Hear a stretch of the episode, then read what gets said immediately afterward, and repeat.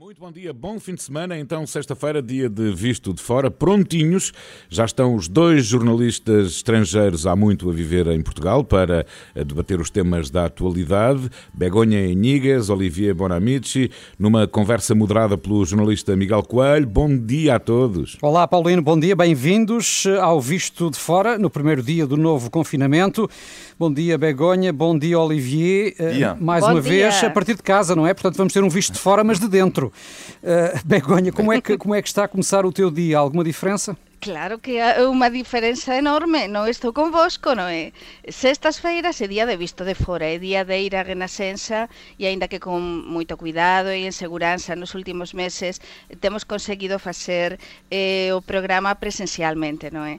Estamos a máis de tres anos con os nosos ouvintes, mas isto de estar en casa, desde casa, para un correspondente é moito normal, eh, o noso día a día é de teletraballo, é de confusao, é de mudar é de traballar desde casa e na rúa, non é? Eh, por enquanto, non ten mudado, o único que ten mudado é iso, non é estar convosco. Sim, e tu, Olivier, o que é que mudou esta manhã em relação ao dia de ontem, por exemplo? Para já eu acordei mais tarde. Então está a correr bem o confinamento. Eu tenho que ver o lado positivo, não é? Mas de facto a curiosidade esta manhã é que uh, onde costumo beber um café ao serviço de takeaway e há um pequeno muro uh, ao lado e uh, de facto uh, faz lembrar o mês de, de, de abril, março, abril passado. Uh, agora hoje, bom, estou, como estou sozinho em casa, é um pouco triste, mas vou cozinhar o dia todo porque hoje- à noite vem cá jantar os meus filhos e, e vai-me dar uma, uma bela alegria. Muito bem. Olha, eh, já vamos eh, com mais pormenor falar deste novo confinamento aqui em Portugal, mas eh, primeiro vamos olhar para a Europa e recordo que o Visto de Fora é uma parceria da Renascença com a Euronet, a rede europeia de rádios. Euronet Plus. E face à evolução da pandemia, que parece completamente descontrolada, e do surgimento de novas variantes mais contagiosas do vírus, eh, a variante brasileira, a variante, variante britânica, a sul-africana, enfim, eh, há muitos países da Europa a apertar medidas. França, por exemplo, anunciou novas restrições. O que é que vamos ter agora, Olivier? É um recolher obrigatório uh, uh, a partir das 6 da tarde uh, em todo o país. Portanto, não há, uh, por assim dizer, confinamento como há agora em Portugal, mas este recolher que vai mudar, como é evidente, a vida dos, uh, dos franceses, que estão completamente KO, porque após o. uh, já, já tinha havido um segundo confinamento em França, medidas mais leves, entretanto, adoptadas, e agora o regresso ao recolher às, às 6 da tarde. Mas eu diria que, em paralelo, o que é interessante é que um pouco o que acontece na Itália, há um sentimento de revolta. E a revolta começa neste momento a se organizar como, por exemplo, através dos restaurantes, que alguns restaurantes clandestinos, por exemplo, que abrem. Eh, e na Itália, a tal operação Io Apro, são 50 mil restaurantes que vão tentar hoje abrir, apesar da proibição de abertura dada pelo governo italiano. Ou seja, estamos a sentir em alguns países da Europa que há pessoas que hoje em dia já não conseguem a- aceitar as medidas como tinham aceito, de uma certa forma, no primeiro confinamento. Eu diria que há grande mudança entre o primeiro e o segundo confinamento. Sim, convém lembrar que, parecendo que não, já levamos quase um ano de, de pandemia, não é? E em Espanha, a Begonha, apesar eh, do ritmo de contágio estar a aumentar, eh, pelo que sei, as autoridades descartam um novo confinamento. Sí, máis a presidentes autonómicos, como é o caso do, presidente de, de Murcia, do presidente de Castilla e León, que están a pedir un confinamento domiciliario. Lembren que en España o confinamento de, do mes de marzo, abril, maio, foi moito duro, eh, ficaron todos fechados en casa, crianças inclusive, non é? E, e neste caso, por qué? Porque há comunidades nas que está a subir muitísimo o, o número de, de positivos. Entón, eu estaba a ver agora, para, para explicar aos nosos ouvintes as diferenzas, que son 17 comunidades autónomas, son como reinos de taifas, que se dice en España, e cada un ten as, su, os- as súas normas, non é? Mas en conxunto, estánse tamén a aumentar, están a aumentar as restrições, e estáse a por tamén o recoller obrigatorio, estáse a por en todo lado, eh, comunidades antes, por exemplo, exemplo, o caso de, de Castela e eh, Leao, eh, no caso de, da Extremadura, por exemplo, estás a fechar todo porque há moitísimos eh, positivos. No caso da Galiza adiantouse tamén eh, este recoller obrigatorio e, por exemplo, na Galiza é eh, un bocado parecido aquí, eh, no caso, por exemplo, da hotelaría, dos restaurantes, todo iso, porque realmente só se pode, a única diferencia é que se pode consumir eh, nas esplanadas, mas nas esplanadas non se pode consumir máis de non poden estar xuntas acho que máis de dúas, tres persoas. É dizer, é unha coisa parecida, eh, as persoas fundamentalmente en casa, e estáse a pedir e aproximar, eu non descarto que en España há moita polémica eh, nalgúma comunidade autónoma non se avance para un confinamento, se callar non tan forte como do mes de marzo, mas eh, se callar eh, tipo de Portugal ou algo así, porque realmente están a subir moitos casos, mas depende das comunidades autónomas. Sim, eh? e entretanto a grande esperança continua a ser a vacinação. Em Sim. França, como sabemos e temos relatado, Olivier, tem havido grande polémica. Entretanto, este processo já uh, conseguiu alcançar alguma normalidade ou não? Sim, já está um pouco melhor agora, está ligeiramente melhor, mas uh, as pessoas de, 70, mais de 75 anos uh, podem com mais facilidade uh, conseguir a vacina, só que continua a haver problemas de burocracia, lá está o estado pesado que há, que há em França, está a, a dificultar às vezes tudo isso. A sorte que eu diria que tem em França, de certa forma, e algo vamos falar disto uh, daqui a pouco de Portugal, é que a flexibilidade dos hospitais, o governo francês trabalha com os hospitais privados. Isto, e isto é evidente que a situação atual tem absolutamente que haver uma boa ligação entre o Estado e os privados. E, sobretudo, não entrar na ideologia da ideia uh, os, uh, há, por um lado, os hospitais públicos e, do outro lado, os privados que estão aqui apenas só para ganhar dinheiro. Isto é uma situação muito grave e os privados têm que ser solicitados, e isto acontece em França, há um enorme trabalho por parte dos privados que tem ajudado imenso, não a resolver, mas a ajudar um pouco a situação complicada que existe nos hospitais. E em Espanha, Begonha, os hospitais privados foram chamados também a colaborar eh, na luta contra a pandemia?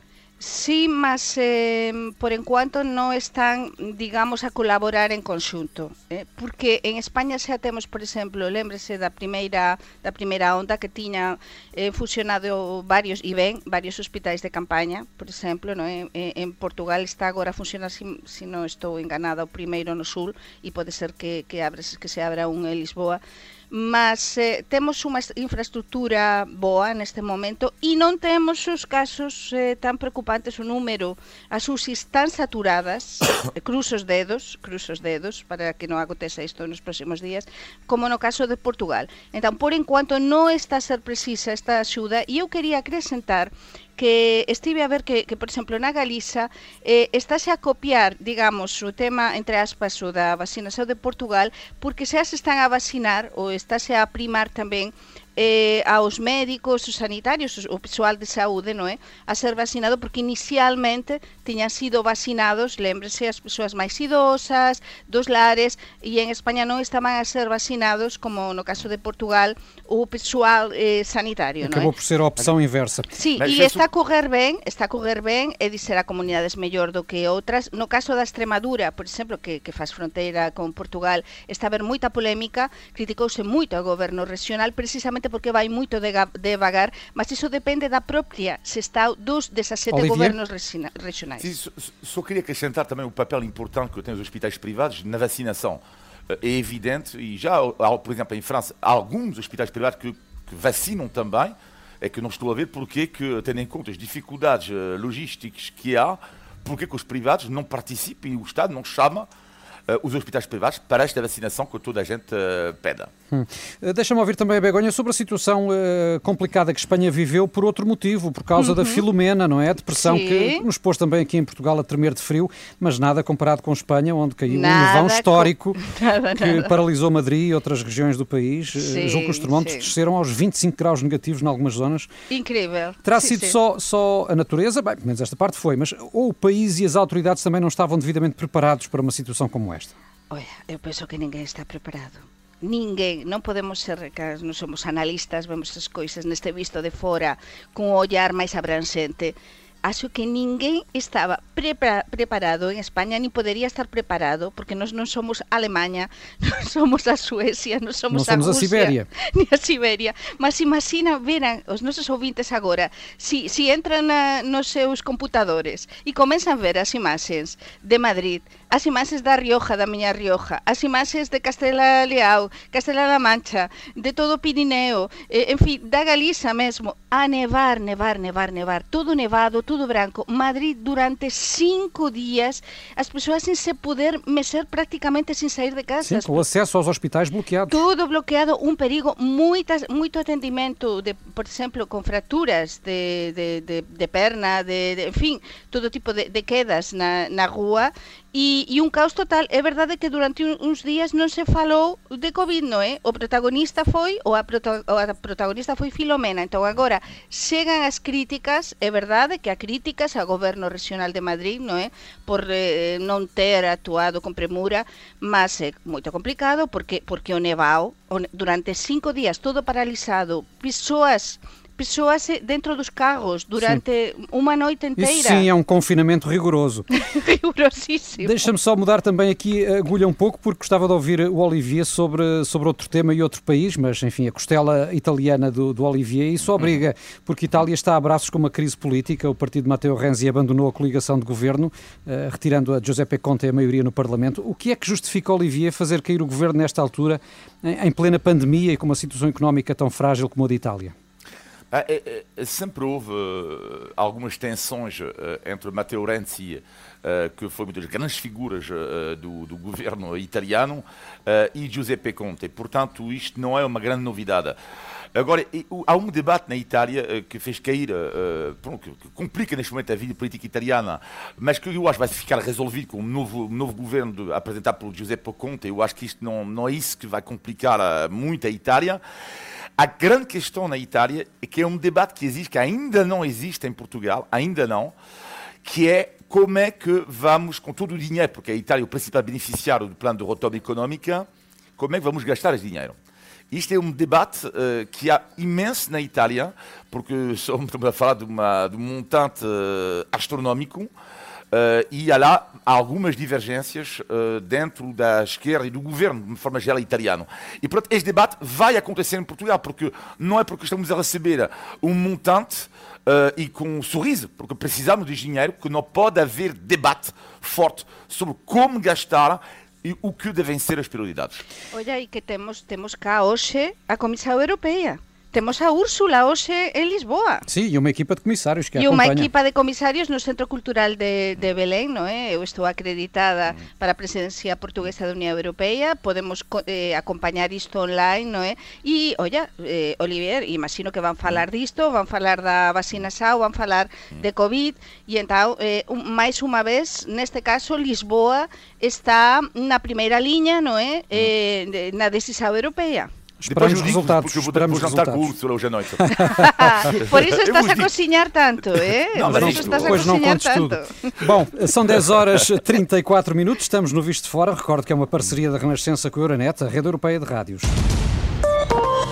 Euronet Plus. E volto ao tema uh, do confinamento em Portugal, em vigor desde a meia-noite, para vos perguntar o que vos parecem as, as medidas adotadas. Falou-se muito do eventual encerramento, pelo menos de parte das escolas, afinal uh, acabaram por ficar todas elas abertas. Uh, Begonha, concordas com a decisão do Governo?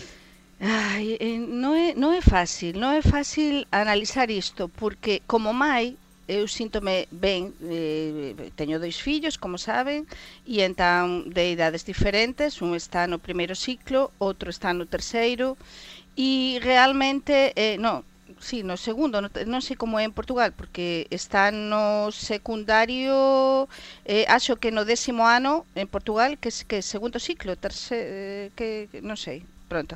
Mas realmente síntome ben, eh, por, por iso de que vayan ás aulas, mas eu entrevistei ao bastionario dos, dos médicos portugueses días antes desta decisão do goberno e ele dicía que sí, que le concordaba con de que vol, voltasen á escola os de, do primeiro ciclo, mas que a partir dos 12 anos, o que están a dizer os epidemiologistas, é que realmente há moito máis índice de contagio, non é? Eles poden contagiar máis e se contagiaren entre eles. Por iso, non sei se esta medida de voltar en todos, inclusive tamén as universidades, presencialmente, é a mellor tenemos de ver de aquí a uns días, porque o que dixeran os especialistas é que só de aquí a dois meses estaban a contar con o confinamento a partir dos 12 anos tamén, non é? Eh, só se voltará aos níveis de antes do Natal. Por iso, estas medidas son un bocadiño menos restrictivas que as medidas de, de marzo, e, e a ver o que acontece, mas eu non estou convencida, estou, teño a verdade que bastante receio e bastante medo. E tu, Olivier? Medidas, concordo plenamente com, com a Begonha que é, é difícil de analisar tudo isto, mas uma, coisa está certa é que são medidas para mim previsíveis, Eh, porque há muitas pessoas que tinham dito uh, que depois que a decisão tomada durante as festas do, do, do, do Natal, uh, com alguma liberdade dada aos portugueses, íamos pagar o preço é exatamente o que está a acontecer agora. Uhum. No entanto, é preciso ver que houve outros países que tomaram medidas mais duras durante o Natal e que também estão numa situação complexa, que é o caso da Bélgica. Foi o país, talvez, da Europa mais duro no que diz respeito às medidas durante o Natal e o número de casos na Bélgica está novamente a aumentar. Portanto, eu diria que não havia, uh, não há neste momento na Europa um país que possa dizer eu tenho e nós tivemos uma uh, receita milagre. Agora, o que é que estou a sentir? Por parte dos portugueses também neste momento, falando com os meus vizinhos, falando com as pessoas, é que um pouco, falava pouco em França e da Itália, há alguma revolta, estou a sentir neste momento que o confinamento não vai ser respeitado da mesma forma que foi em março-abril. Ou seja, não estou a dizer que as pessoas vão uh, desobedecer, mas estou a sentir que há pessoas que se vão juntar mais em casa, por exemplo, algo que não aconteceu em março, abril. Portanto, as pessoas vão se convidar em março, uh, agora entre amigos uh, em casa. As pessoas vão sair muito mais na rua do que tinham saído em março, abril. Portanto, vamos ver se, apesar destas medidas alegadamente duras, se o número de casos vai mesmo baixar, eu tenho algumas dúvidas. Vamos ver. Eu gostava de acrescentar, Miguel, se me permitires, Sim. que realmente teño observado desde que voltei de feria, saben que eu estive na, na Galiza no, pronto desde no fin de ano e depois começo de ano e voltei no día 7 e realmente teño, tiña observado antes de anunciar o Antonio Costa estas medidas do confinamento xeral moitas persoas moito relaxadas na rúa sinceramente, eh, sin máscara mesmo sin máscara eh, e, e con moito relaxamento como si nada, non é? Persoas que se xuntaran tamén a pasarse de ano houve moitas festas privadas, realmente eu sei, en casas. E entón isto que está a dizer Olivier é verdade e, e eu síntome moito preocupada por iso porque penso, e niso sí que ten rasao o Antonio Costa, dizer, Antonio Costa dis non podemos ficar anestesiados acho que esa frase é, é, é moito boa en termos de comunicación non podemos ficar anestesiados por ter des 10.000 ou máis de 10.000 casos por día e máis de 100 mortes por día, que son xa perto das 150 mortes por día. Por mais, COVID. mais de 150 claro, mortes sí, por dia já de, ocorreram de, alguns dias desta semana. Exatamente, mas de média, máis ou menos, nos últimos días. E então non pode ser isto, non pode ser. E então isto non é só responsabilidade do goberno, eh? é responsabilidade de todos nós. E então, acho moito ben o de multar, porque estamos en povos, tanto a Italia como a España como Portugal, non nos enganemos. Se os gobernos non se impoen, eh, parecemos, eh, parecemos Mas é um aspecto, meninos. É um aspecto em que o governo uh, indiretamente acaba por admitir que há aí um tiro a corrigir, porque Exatamente, ao aumentar as multas, é uma forma de dizer é, que as multas forma, que estavam em vigor não resultaram. Exatamente, Miguel, porque moitas persoas xa estaban a pedir, eu co amigos e todos xa estaban a dizer, tense de multar as persoas porque non pode ser que uns cumpramos e outros non cumpran. Entón, eh, nos nosos povos só cando se multar e aconteceu en España, olla, nos en España no Natal co, co mm, ese fexo perimetral, no, eh, que non podíamos sair das diferentes localidades, había multas mesmo e, e se publicaba nos xornais e se dicía nos, nos medios de comunicación, olla, multáronse tantas persoas e as multas, cando non se cumpría, eran de 600, 1000 euros, como está a acontecer e vai acontecer en Portugal con as persoas que non que Sim, non mas é máis do que o valor é mesmo uh, a questão de saber se são ou não são aplicadas. Mas uh... iso é o importante, por favor, o governo e a polícia apliquem isto, porque é muito importante, isto é um dever de todos. Temos de uh, falar ainda das presidenciais, porque estamos a pouco mais de uma semana das eleições, uh, temos assistido a esta campanha muito estranha, não é?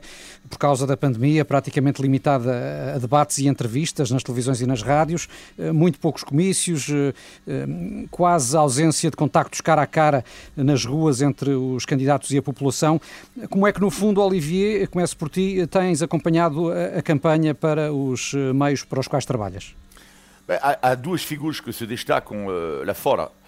O primeiro é Marcelo Rebelo de Sousa, porque é um caso quase único na Europa. Como é que isto é possível hoje em dia, haver um candidato uma eleição presidencial uh, que, em princípio, pode obter mais de 50% dos, dos, votos na primeira volta? Em Espanha, impensável. França, estou falando de legislativos, por exemplo. França, impensável. Itália, impensável, etc, etc. A Alemanha, uh, também impensável. Uh, e em Portugal é possível, portanto, que isto acontece. Portanto, a figura de Marcelo, como é evidente.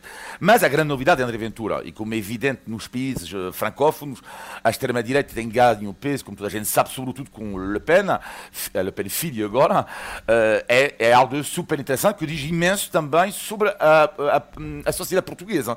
Portanto, é evidente que falou-se muito muito mesmo uh, de André Ventura uh, em França, uh, sobretudo porque depois há, tal ideia que ele pode, e a última sondagem que, publicada hoje, acho eu, dá o segundo lugar a André sim. Ventura, que seria um terremoto sim, na política sim. portuguesa, porque enquanto Marcelo, o, a sua vitória previsível não vai mudar a questão do PSD, enfim, é uma coisa mais complexa, tirar ilações disso, o resultado da Ana Gomes também complicado tirar ilações para o PS, agora André Ventura, no segundo lugar, sim, terão que haver eleições fortes e será um sinal forte para o partido Chega se ele conseguir este resultado, que seria para ele e para o partido dele extraordinário. A tua perspectiva, Begonha? Pois a minha perspectiva é que são os dias de loucos, realmente, porque eu publiquei, por exemplo, o dia que se estava, estava xa pensei que tinha acabado o meu dia, não é, eh, terça passada, xa que foi, não é, quando o dia do jornalista nunca o, acaba. O positivo e máis un correspondente, eh, o positivo do, do presidente, não é, estaba a, a, a ver as noticias, última hora, positivo positivo, testa, eu a escrever para o xornal, chu, chu, chu, chu,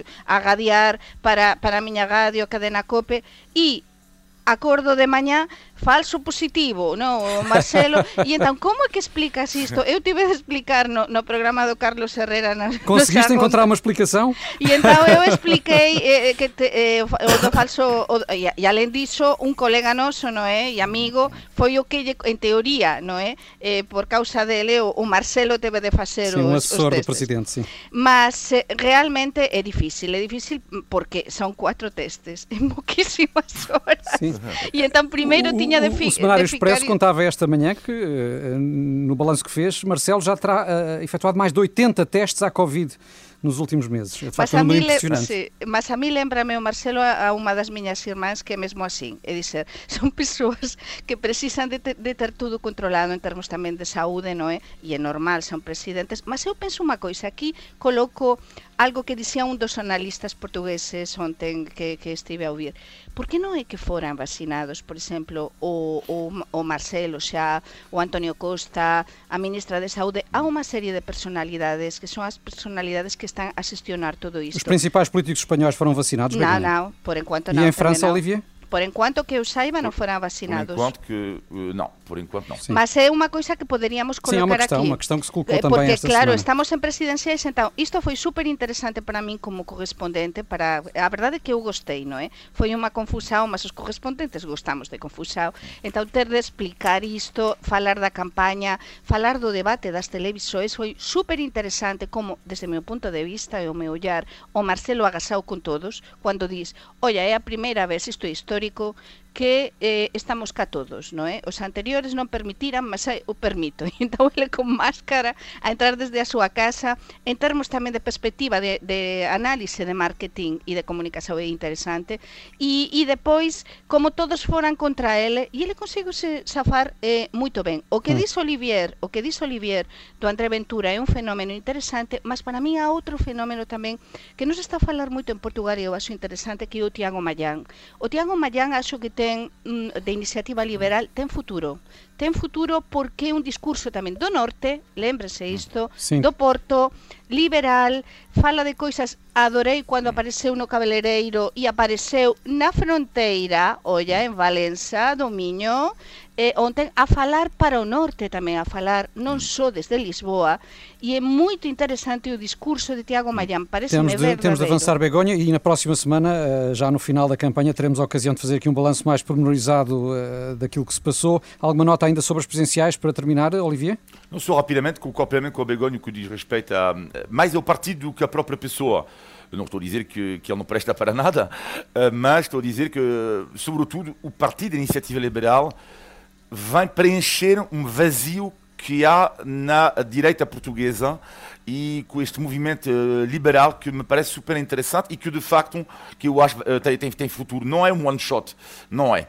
É mais importante do que isso. Muito Oye, bem, te, vamos e avançar. temos, temos o debate das rádios na segunda, que vai ser decisivo. Não só... Justamente para ouvir É? a partir das nove da manhã aqui na Renascença o debate entre os sete candidatos à presidência. Mas temos mesmo de avançar porque, como qualquer programa de grande audiência que se preze, o Visto de Fora também tem um momento de concurso, não é? É o sempre aguardado índice de tugalidade. Índice de Tugalidade. E os nossos concorrentes semanais, o Olivier e a Begonha, são chamados a adivinhar o significado de uma expressão portuguesa, a ver se é desta que o prémio sai. Falámos aqui das presidenciais, já sabemos que é uma das especialidades dos políticos, eh, enfim, seja de esquerda, seja de direita, virar o bico ao, o bico ao prego. Virar o bico ao prego, o que é que querá dizer esta expressão tão portuguesa? Begonha Mudar e de Olivier. opinião. Sí? E Eh, tu em que é que apostas, Begonha? Non sei, eu sinceramente non coñezo mudar de bico a prego, non sei, non sei, non temos a Rui Gloria para nos axudar, non sei. Está a ouvir-te com muita atenção aqui o nosso operador de som. É exatamente o que o, o que o, que o Olivier eh, indica, mudar de opinião, sobretudo quando, enfim, alguém dá o dito por não dito, não é? Ou quando tenta fazer com que uma, uma, uma afirmação ou um facto queira parecer eh, o contrário. O que é que eu ganhei? Ganhaste a possibilidade de concorrer na próxima semana. Oh, fogo. Muitos parabéns. Porreta. Cero, Olivier. Sempre Índice. de Tugalidade.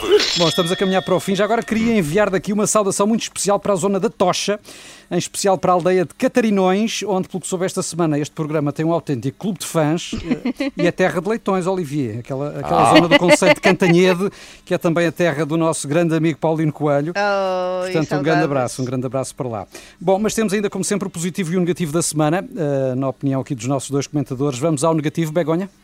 Pois eh, o negativo ten a ver con o que eu explicaba antes e que, e que quería aquí eh, sinalar e por favor, a falta de, civismo de moitas persoas que aínda non asumiran que estamos nunha pandemia gravísima, no momento máis grave da nosa historia, que todos temos vivido, eh, vivido e, sobre todo, que unha coisa de comunidade xeral e que este, e que este virus, este virus non coñece clase social, non coñece idade e, sobre todo, que se contagia rapidísimo e entón cualquier irresponsabilidade nosa é contagio dos outros. Entón, por favor, eh, todo isto que eu vi nas rúas e que vemos todos de falta de responsabilidade sin máscara, por favor, as persoas que leven máscara e que cumpran, porque isto é para levar a serio.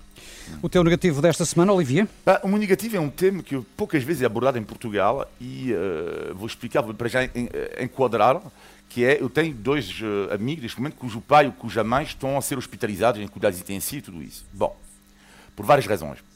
Mas o negativo da semana tem a ver que, eh, mas isto era também antes do Covid, é que os hospitais, para ter notícias das pessoas que estão hospitalizadas, é inacreditavelmente difícil em Portugal. E Para os que não familiares eh, Não entendo.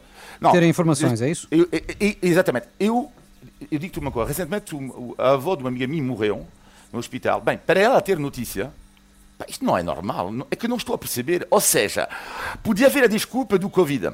Podia haver. Só que antes do Covid era igual. Agora, pergunto eu, porquê que o Estado não investe nos hospitais em alguém que possa informar as famílias? Eu tenho direito às 11 da manhã saber se a minha mãe está no coma ou o meu avô está mal.